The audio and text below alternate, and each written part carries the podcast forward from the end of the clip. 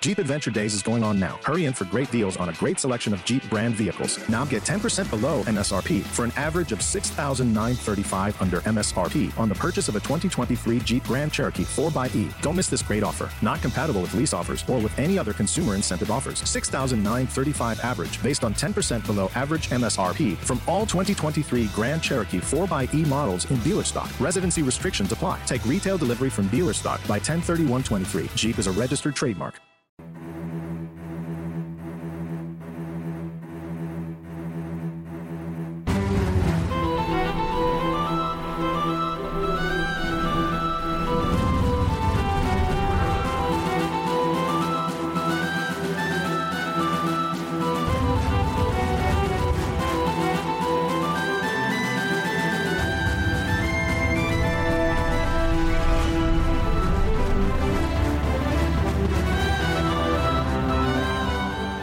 Pasa gente? Bienvenidos a un nuevo Dando la Brasa. Hoy hay muchas cositas del ocio audiovisual que tengo que contaros, que he consumido desde el último programa y de las que os quiero comentar cositas. Empezaremos con anime, seguiremos con series y terminaremos con unos juegos que tela, tela marinera. Venga, vámonos.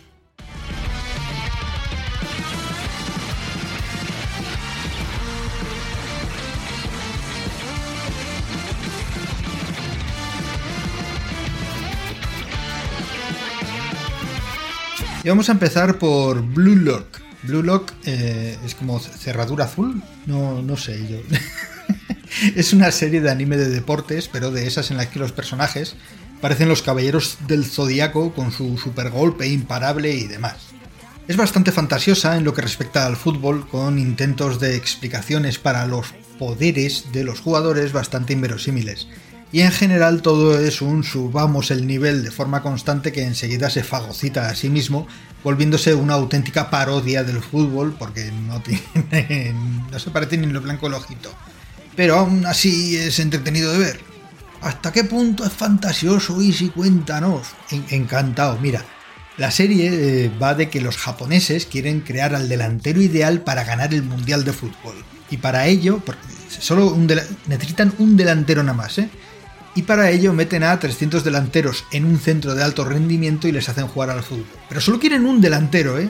No, no dos o, tres o tener uno de... No, no, con uno les vale. Solo uno va a vivir aquí. Los demás se van a ir a la mierda, como quien dice.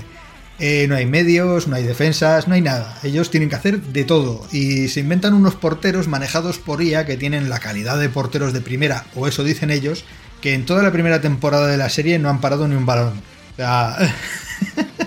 Además defienden que un delantero para ser bueno tiene que ser tremendamente egoísta, porque ¿para qué pasar el balón si puedes meterla tú desde el medio del campo? Ese es el nivel de fantasía de esta serie. Ah, como Shaolin Soccer entonces. Eh, no, no. Shaolin Soccer sabe que es una comedia y utiliza la exageración para generar esa comedia. Hago aquí un pequeño inciso para decir que veáis Shaolin Soccer. Es un peliculón muy divertido. Ved Shaolin Soccer en este anime se lo toman en serio. Entonces... Eh. En fin, está entretenida, pero es una serie que a alguien que no le guste el fútbol... Eh, están todo el puto rato hablando de fútbol de forma más o menos técnica. Y si te gusta, pues el fútbol me refiero, te reirás simplemente de las filosofías que campan por aquí. Si consigues perdonarles las excentricidades y fantasías, pues está bien, sin más.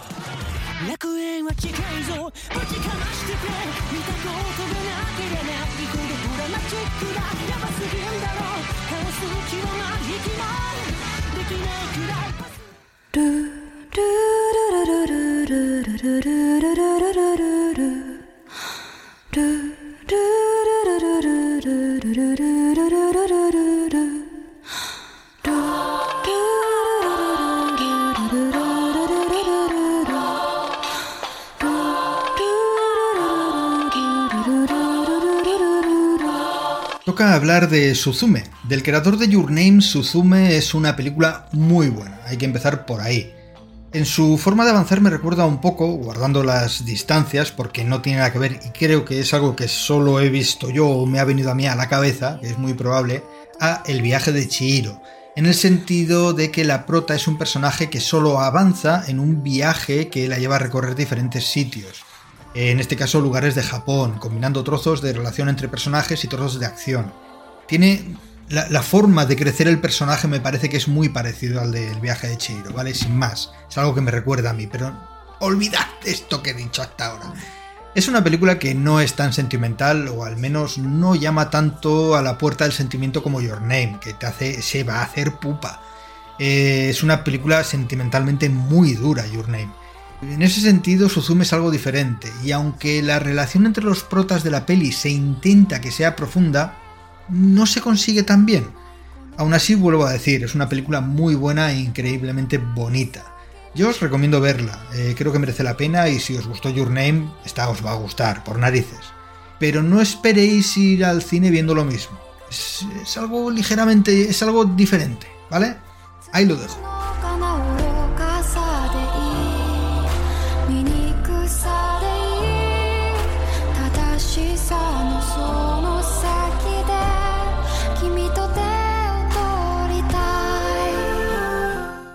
Y vamos a empezar ahora con las series y vamos a empezar con una que no sé si conoceréis, se llama El Grifo.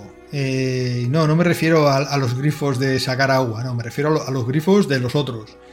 El Grifo es una serie creo que alemana, y digo creo porque no lo he mirado, aunque juraría que lo que sale en algunos carteles es alemán, pero vamos que no lo sé en la que un chico descubre que las historias fantásticas que le contaba su padre fallecido cuando el prota era un niño resultan ser reales y su familia es una especie de guardiana de un mundo paralelo. La serie no parece tener mucho presupuesto, pero a pesar de ello se desenvuelve muy bien con lo que tiene y consigue hacer una historia interesante de fantasía. No es la gran cosa, pero está muy bien resuelta y es bastante entretenida. No está a la altura de, por ejemplo, se me ocurre La materia oscura, una serie con muchísimo más dinero de producción, que está muy bien, ves la materia oscura. Pero esta serie, El Grifo, me ha gustado, por ejemplo, más que Sombra y Hueso. Por decir una así conocida que también tenía pasta y no es buena. Entonces, si os gustan las series fantásticas y no tenéis nada que ver, podéis darle un tiento e igual os sorprende. La tenéis en Amazon Prime.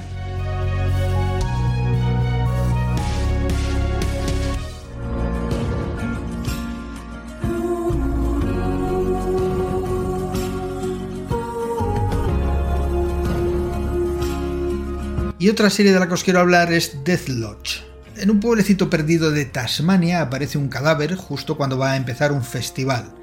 Como no tienen inspectores, les envían a una, y a partir de ahí hay un choque entre la sargento de policía del pueblo, que es como quien dice la sheriff de, de la comisaría de policía de allí, y la inspectora que le han enviado, que junto al resto de policía del pueblo, que son algo ineptos, pues llevan a graciosas consecuencias. Esto es la base de la serie, y aunque al principio pretende ser una comedia algo zafia que tira mucho de cosas sexuales para intentar hacer chistes que no terminan de entrar del todo, ¿eh? ¿eh? Este, este, lo pago yo. O que, al... que al menos a mí no me llaman, enseguida se convierte en una serie de investigación política policíaca de, de gran nivel, en el que ahora sí insertan algunos chistes más sutiles que sí que funcionan y le dan un buen envoltorio a toda la serie. Y bueno, la temporada empieza y termina con un caso, y de haber una segunda temporada, pues habrá otro caso. Es decir, todo lo que ocurre en la serie termina, se cierran todos los flecos y abren la puerta a una posible segunda temporada con otro caso diferente. Así que no corréis el riesgo de quedaros a la mitad si la cancelan. Aunque estando en Amazon Prime no creo que eso ocurra. Yo os la recomiendo, dadle un tiento, ved un par de capítulos y si os mola, pues oye, eso que os lleváis.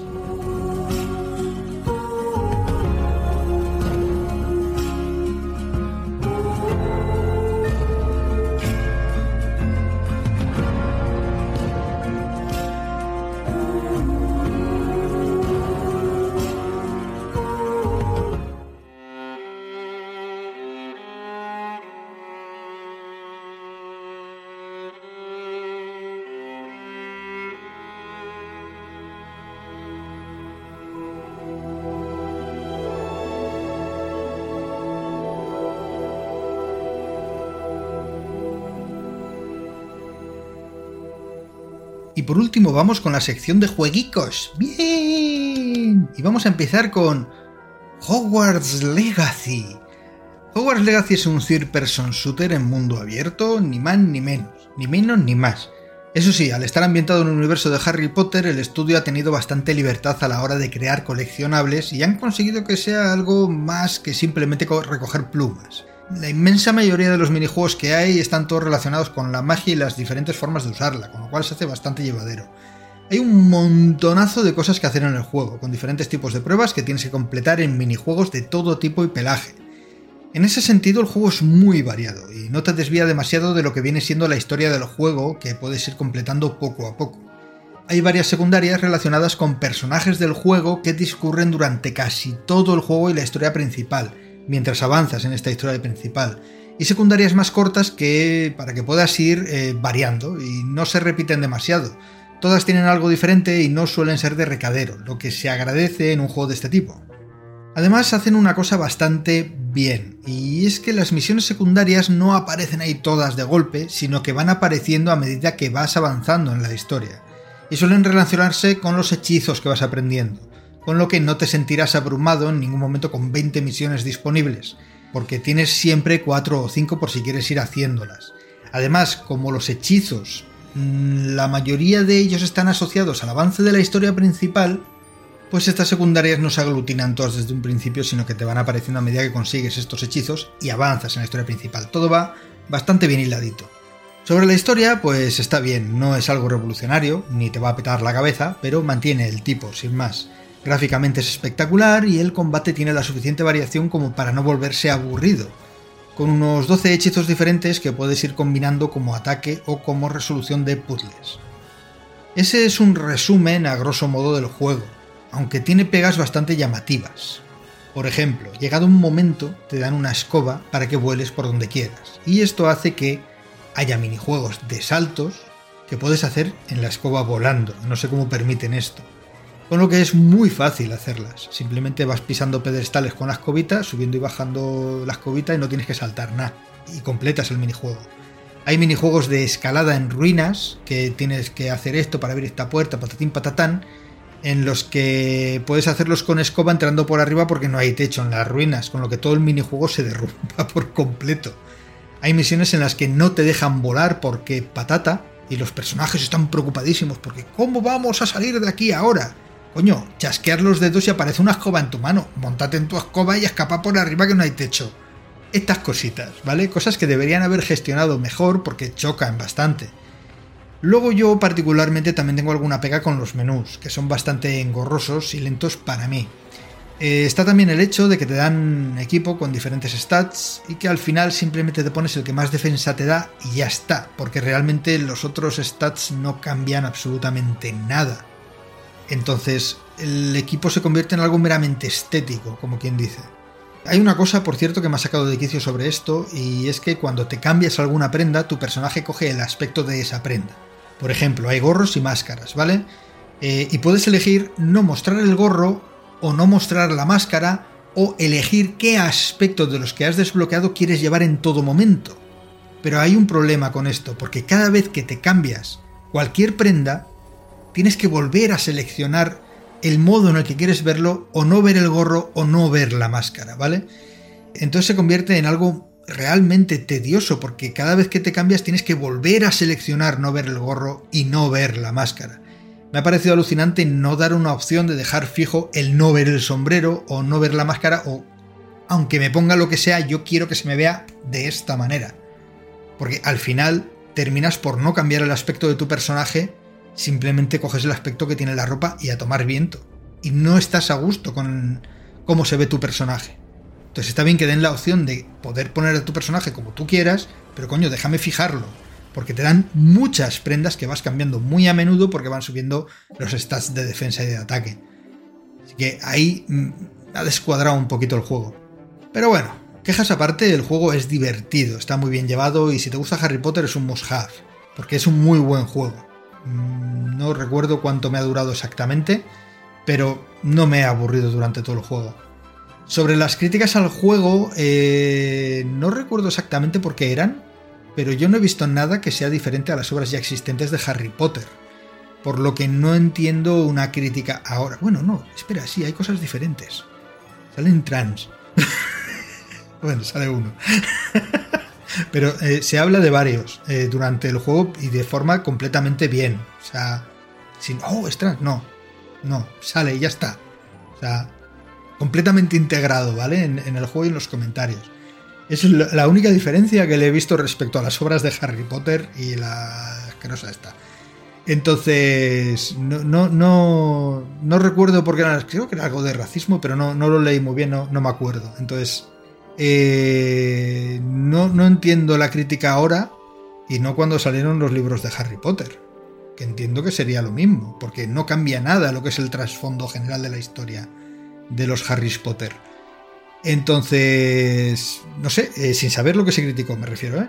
Eh, si, queréis, podéis escribirme, eh, decirme a qué se debía esta crítica y lo hablamos en otro capítulo. No es algo que yo vaya a mirar ahora mismo, pero si me lo escribís, yo lo miro encantado, ¿eh? Y, lo hablamos si queréis. Y nada, y que está muy bien y que, lo juguéis. Y ya.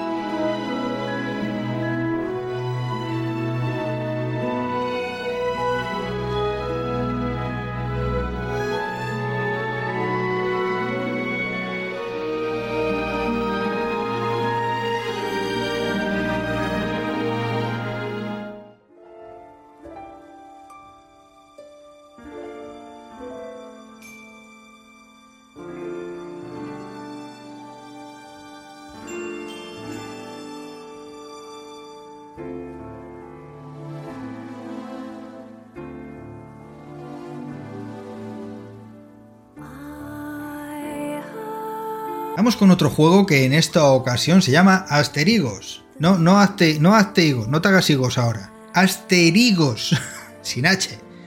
Es probable que mucha gente desconozca completamente este juego. Yo lo tenía en la Diana desde que salió hace un año, eh, pero no lo llegué a jugar porque, por lo visto y por lo que leí, salió bastante roto en Windows. El juego se llama Asterigos Curse of the Stars y es un Souls-like sin la parte difícil.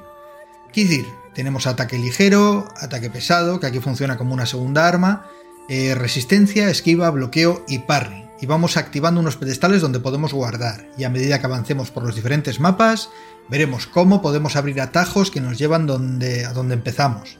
Y que podremos utilizar en el futuro para ir más rápido de un sitio a otro. Y si descansamos en estos pedestales, vuelven a aparecer los bichos. Y hasta ahí los Souls-like que tiene. En este sentido es mucho más fácil porque la muerte se penaliza mucho menos. Simplemente nos quitan un porcentaje del dinero que llevamos encima y prao. No podemos volver a recuperarlo, pero basta con levelear un poco para recuperarlo. También es más fácil porque la inteligencia artificial de los enemigos está bastante menos trabajada y es mucho más fácil vencerles. Mecánicamente no está tan pulido como los títulos de From Software y se me ocurre por ejemplo eh, las zonas de impacto, no están tan pulidas. Esto es especialmente notorio nada más empezar el juego, cuando peleamos con un cocodrilo bastante grande y nos pegan mientras el bicho está mordiendo hacia otro lado, porque lo hemos esquivado. Por suerte, a partir de ahí se nota algo menos, pero sigue estando ahí cuando esquivamos, por ejemplo, hacia atrás los golpes de los enemigos, ya que se nos dice que tenemos cierta invulnerabilidad al esquivar, pero esos nos los comeremos siempre. Ya sabéis, a esquivar hacia los lados. También se nota que está menos pulido en lo que se refiere a las interrupciones que hacemos a los enemigos. No está claro, o al menos yo no me he enterado muy bien de cuándo vamos a interrumpirles y cuándo no. A veces ocurrirá y a veces no. Y tampoco es tan difícil, empezamos con un combo de tres golpes. En cualquier caso, esto tampoco es algo grave. Pero de nuevo deja entrever que el juego no está bien pulido en su combate. Independientemente de estas dos cosas, el combate es satisfactorio y entretenido. Además tenemos seis tipos de armas diferentes y podemos ponernos dos en todo momento, con lo que podremos adecuar nuestro estilo de lucha a nuestro gusto. Bien con dagas que son rápidas, eh, bien con hacha que es mucho más lenta, espada y escudo o un báculo que dispara magia. Y que os recomiendo encarecidamente si queréis matar a los enemigos de lejos. Este es el modo fácil, como siempre la magia. Además se añaden cuatro elementos que nos irán dando a lo largo del juego que podremos cambiar para darle daño elemental a nuestras armas, pudiendo hacer más o menos daño a los enemigos dependiendo de a qué elemento estén asociados. La historia de Asterigos es muy buena, realmente buena. Llegamos a una ciudad buscando a nuestro padre y su batallón que vinieron a este sitio con la misión de encontrar una cura para una enfermedad que aqueja al rey, y resulta que sobre la ciudad pesa una maldición, nuestro deber es encontrar a nuestro padre y a nuestros compañeros, pero de camino solucionaremos diferentes problemas en la ciudad e iremos descubriendo en qué consiste la maldición y qué esfuerzos han realizado los ciudadanos para deshacerse de ella. Y todo está muy bien hilado, sorprendentemente bien llevado, la verdad. Encontraremos por ahí ingentes notas, no tantas como en Control, no os preocupéis, aquí son más llevaderas. eh, que darán contexto a todos los sistemas que regulan la ciudad, política, comercio, clases sociales, en fin, todo. Lo que hace que todo lo que rodea a la ciudad sea tremendamente interesante al poder enterarte de los entresijos y al escuchar ciertas conversaciones y recuerdos que hay también dispersos por el juego. Gráficamente el juego también aguanta el tipo, sus gráficos no son de AAA, pero todo se ve bonito y bien, así que ninguna queja por aquí. Y así en general, pues esto sería un poco el juego, pero tiene algunas pegas. El juego es muy grande, muy grande. Me ha durado unas 20 horas y apenas si he vuelto a pasar por un mismo sitio.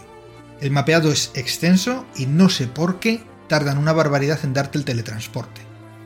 Sí, se abren atajos que acortan mucho la distancia recorrida, pero casi que te obligan a no actualizar tus armas. Me explico. Tienes una base donde puedes subir de nivel tus armas y hechizos en el herrero. Y esta base no cambia en todo el juego. A cambio de materiales que vas recogiendo y el dinero que te dan al vencer enemigos, puedes ir mejorando las armas y hechizos, y tienes unos pergaminos que te llevan de vuelta a la base, para ahorrarte todo el viaje de vuelta. Pero no vuelven a llevarte donde estabas. Entonces, si usas el pergamino para volver y subir tus armas, tienes que volver a hacer todo el camino de vuelta a patita. Y aunque hayas abierto los atajos, tienes un buen rato hasta llegar a donde estabas. Además, no hay mapa en este juego, con lo que o te aprendes bien las zonas o te pondrás a dar vueltas como un besugo perdiendo bastante tiempo. Con lo cual, casi que te obligan a no actualizar tus armas hasta que termines la misión completa y tengas que volver a la base, que puede ser un rato largo y llegado un momento puede hacer que la dificultad suba un poco porque la dificultad y vida de los enemigos sí que sube. En fin, esto por suerte cambia completamente cuando te dan al fin el teletransporte, ya que puedes ir y venir a antojo a cualquiera de los pedestales que hayas activado. Otra de las pegas que tiene el juego y que también tocan bastante la moral, sobre todo eh, al que sea completista, son las misiones secundarias. Las misiones secundarias requieren que tengas una memoria exquisita, ya que aunque se añaden algunos detalles en el diario de misiones que tienes en el inventario, no se añade lo importante, que es lo que tienes que hacer para continuar la misión o para terminarla. Solo puedes ver los detalles de las misiones principales porque te aparecen en un costado de la pantalla exactamente lo que tienes que hacer. Así que a veces es bastante tedioso tener que volver a hablar con la persona que te dijo qué tenías que hacer para saber por dónde tirar. Y eso si tienes suerte y te acuerdas de quién es, y si tienes suerte y, tiene ese diálogo de repetirte lo que tienes que hacer. Porque hay algunas en las que directamente no te dicen nada si vuelves a preguntar. Además, a veces te piden materiales concretos para hacer alguna secundaria de este tipo y en ningún momento hay un recuento de esto. Se me ocurre que en una misión me pidieron un incienso, no leí bien de dónde salía, no aparecía en ningún sitio en el diario, y, el incienso en sí tampoco aparecía en el inventario. Y pudiendo hacer la misión estuve dando vueltas matando bichos durante un rato hasta que me dije, joder, voy a preguntarle. Y me dice, qué bien que me has traído todo. Y la cara que se me quedó era para verla, porque... porque yo no, yo no había cogido ningún incienso nunca, joder. Entonces, de estas hay varias. Y no entiendo que no haya un registro de estas misiones. Estoy seguro de que me he dejado más de una y más de dos sin hacer por esto o porque me habrán dicho necesito no sé qué y se me habrá olvidado porque tres horas después ya no te acuerdas de lo que te han dicho. Y como no aparece en ningún lado, ha habido ocasiones en las que he ido a hablar con alguien y se me ha puesto a hablar de una misión de la que ni me acordaba y, que, me la ha completado. Pero claro, como en el diario no aparece, pues, pues, pues bueno. esta es una pega gorda del juego, ¿vale? Pero bueno, el juego se me ha craseado una vez. Y habrá sido casualidad, no... Y es toda la pega técnica que le he encontrado yo al juego así que entiendo que lo han arreglado desde que salió.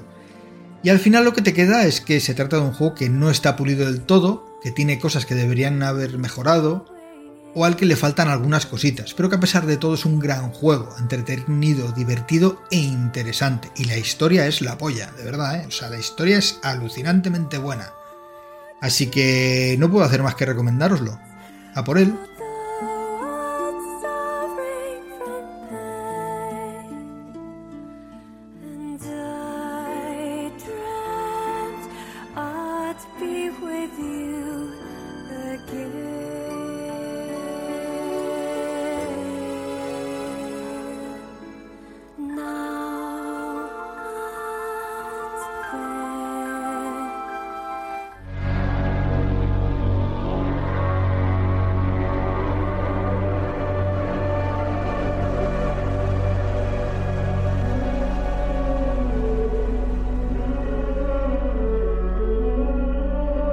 Vamos a terminar con Assassin's Creed Valhalla. Joder, Isi, hoy todo, todo, viejo, no, no juego nada nuevo, ¿qué? Pues, pues no, no juego nada nuevo. ¿Quieres que juegue cosas nuevas? Pues cómpramelas. Y las juego, joder, si no, no puedo comprármelo todo. La Virgen, mala follada tenemos. Assassin's Creed Valhalla es, es la tercera vez que juego este juego. Y por fin puedo decir que lo he terminado. Para mí es todo un logro. La primera vez lo jugué justo después de otro Assassin's. Estaba un poquito saturado, así que decidí dejarlo a las pocas horas porque no me encontraba cómodo, estaba como, como cansado. La segunda vez eh, me cansé cuando llevaba 50 horas de juego. Me estaba pareciendo muy aburrido, me aburría, entonces lo dejé. Y esta vez he hecho de tripas corazón y he aguantado las 97 horas que me ha durado el juego. Eh, me sobraban 50 tranquilamente. Assassin's Creed Valhalla vuelve de nuevo a ser un juego espectacular en lo técnico, pero penoso en el aspecto más importante que tiene que tener un videojuego, que es el de entretener o ser divertido. Es un juego que lo mires por donde lo mires destaca. Tiene unos gráficos impresionantes, unos paisajes que te dejan sin habla, mecánicas de combate pulidísimas que no tienen un pero, mogollón de opciones para poder jugarlo a tu gusto, lo tiene todo, pero al final resulta aburrido. Ya no voy a entrar en el hecho de que tanto en el Odyssey como en este Valhalla eh, no jugamos ni siquiera con un personaje perteneciente, perteneciente a la Orden de los Asesinos. Todo eso de los asesinos en ambos juegos queda en un segundo plano, y nosotros somos simplemente alguien que mientras hacía sus mierdas se topó con esto, y ya que está, pues se cepilla unos cuantos porque le tocan la moral. Ni siquiera porque quieran ayudar a la orden o crean que sus metas son altísimas. No voy a entrar en eso, aunque no me guste ni un pelo, porque a mí lo que me mola de esta saga es precisamente ese rollo de hermandad que lucha contra un mal mayor. Pero bueno, el caso es que los Assassins creo que han perdido su esencia. Desde el principio, desde el primer juego, luchamos contra unos enemigos con una jerarquía que debemos derrotar, ir matando a los jefes empezando por abajo y terminando por el mandamás y todo esto a través de una historia asociada a esa jerarquía por la que vamos descubriendo sus planes, cómo se relacionan, cómo influyen en el mundo y descubriendo quiénes son realmente los que mandan y vamos subiendo en el escalafón a través de investigar. En Origins todavía tenemos esto, hay unos tipos que han formado una especie de orden y les vamos dando candela a medida que transcurre la historia, hasta el desenlace en el que terminamos con todos y descubrimos que era una organización mucho más grande de lo que pensábamos. Ok, pero todo está atado a la historia, y cuando terminábamos con el jefazo nos dejaban ya nuestro aire en el mundo para completar lo que nos diese la gana. Pero hemos terminado el juego. Esto en Odyssey se termina. Toda la orden que perseguimos en Odyssey ya no está asociada a la historia, precisamente porque no es nuestro objetivo. Somos un puñetero mercenario, que lo que queremos es gloria y dinero. La orden nos la suda fuertísimo pero tenemos la mala suerte de que nos topamos con ellos y nos tocan la moral. Ya está. De hecho, al jefazo de la orden te lo cepillas en el postgame. Y en Valhalla pasa exactamente lo mismo. Para poder saber quién es el jefazo tienes que cepillarte a todos los mindundis estos que van recorriendo el mundo. Entonces, vencer a la orden de los templarios o antiguos o como se quieran llamar se convierte en una secundaria más que puedes elegir no hacer, porque no es la finalidad del juego. ¿Qué se consigue con esto? Que el juego no tenga un final. Tienes varios cierres de capítulo, pero no un final per se. No terminas y luego te dejan a tu aire para que recojas todo y demás, o completes lo que quieras. Es que no termina. Y al menos yo me quedo con una sensación de haber perdido 97 horas de tres pares de cojones. Me siento estafado porque no me han dado algo tan necesario como un final para decir, bueno, hasta aquí. Los completistas ya que hagan lo que quieran, yo ya he jugado la historia es que no hay historia que terminar, no hay punto final. El Assassin's Creed 3 nunca me gustó, no me gusta de hecho. A pesar de terminar la historia de Desmond, que me gustaba muchísimo la historia de Desmond, no como la terminaron después, básicamente el juego no me gusta porque se perdían los edificios, era todo mucho más confuso, menos sutil, eh, ya no te integrabas entre la gente para pasar desapercibido, cambiaba muchas cosas que me gustaban mucho de Assassin's Creed. Pero coño, al menos tuvieron la decencia de terminarlo. Hasta los spin-offs como Rogue tienen un final. Pero estos dos no. Entonces me pregunto hasta qué punto esto es un Assassin's Creed. Yo lo tengo claro, no lo son. Son un vámonos de vacaciones a Grecia y vámonos de vacaciones a Inglaterra. Espero que con Mirage, Mirage, Mirage, como se llame, que se supone que vuelven un poco a los inicios de la saga, cambien este maldito rumbo. Dicen que no le van a sacar ningún DLC. Aunque a ver, el DLC del Valhalla es un sueño de resines, así que tampoco vería complicado que sacasen algo. Pero espero que no. Tengo ganas de volver a vivir un Assassin's con una historia ligada a los enemigos a batir y con un final satisfactorio como los de antes. Joder, el 2 tiene tres partes y todas terminaban. Me he encerrado mentalmente en el puto no final de Valhalla. Perdonadme, pero es que me enciende que hagan cosas con, así con, con sagas que me gustan. Perdón, ¿eh? La cuestión es que este juego además tiene la gran pega de tener demasiadas cosas que hacer. El mapa es gigantesco y empiezas con ganas visitando cada puntito del mapa a ver qué es. Pero hay tantas cosas que terminas odiándolo todo y yendo únicamente a por las misiones de la historia pasando del resto olímpicamente.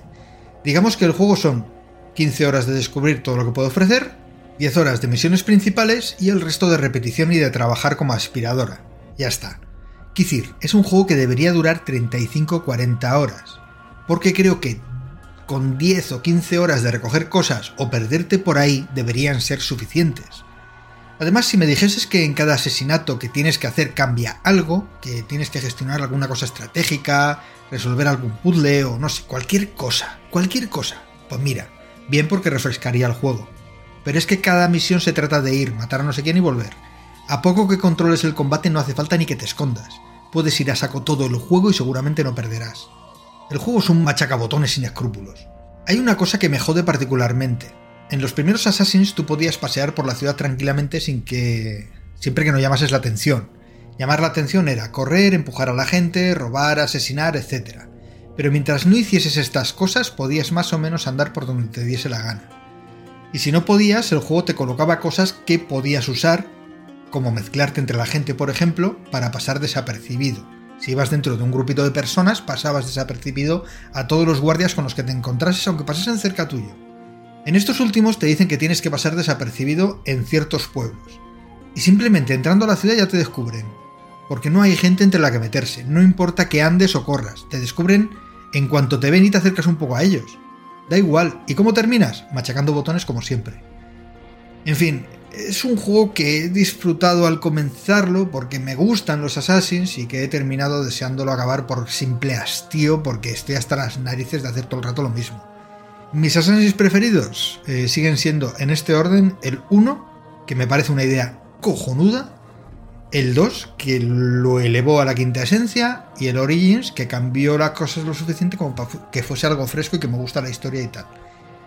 Ojalá el miraje este cambie un poco las cosas y que esa cosa que anunciaron de Infinity no termine bien porque bastante han jodido la saga como para que le metan un juego como servicio. Me da pavor ese proyecto y sé que lo van a sacar y sé que va a ganar muchísima pasta y vamos a perder esta saga completamente, pero bueno, de esperanzas también se vive. Y nada, hasta aquí esté dando la brasa, me voy a meter a remojo que con estos calores es lo que, me, lo que más apetece. Y ya sabéis que podéis escribirme en comentarios en iVoox, en mi Twitter arroba y en el email eh, sandosgamer.com. Lo tenéis todo en la descripción por si queréis verlo bien escrito para tal. Y también los nombres de los jueguitos, series y demás. Eh, podéis preguntarme lo que queráis, comentar si estáis o no de acuerdo con algo o llamarme guapo. Es mentira, pero me levantáis el ego un poquito. Y nada, ha sido un placer teneros por aquí escuchando esta brasa que os he soltado y nos vemos en el siguiente. Sed buenos. Nos vemos gente.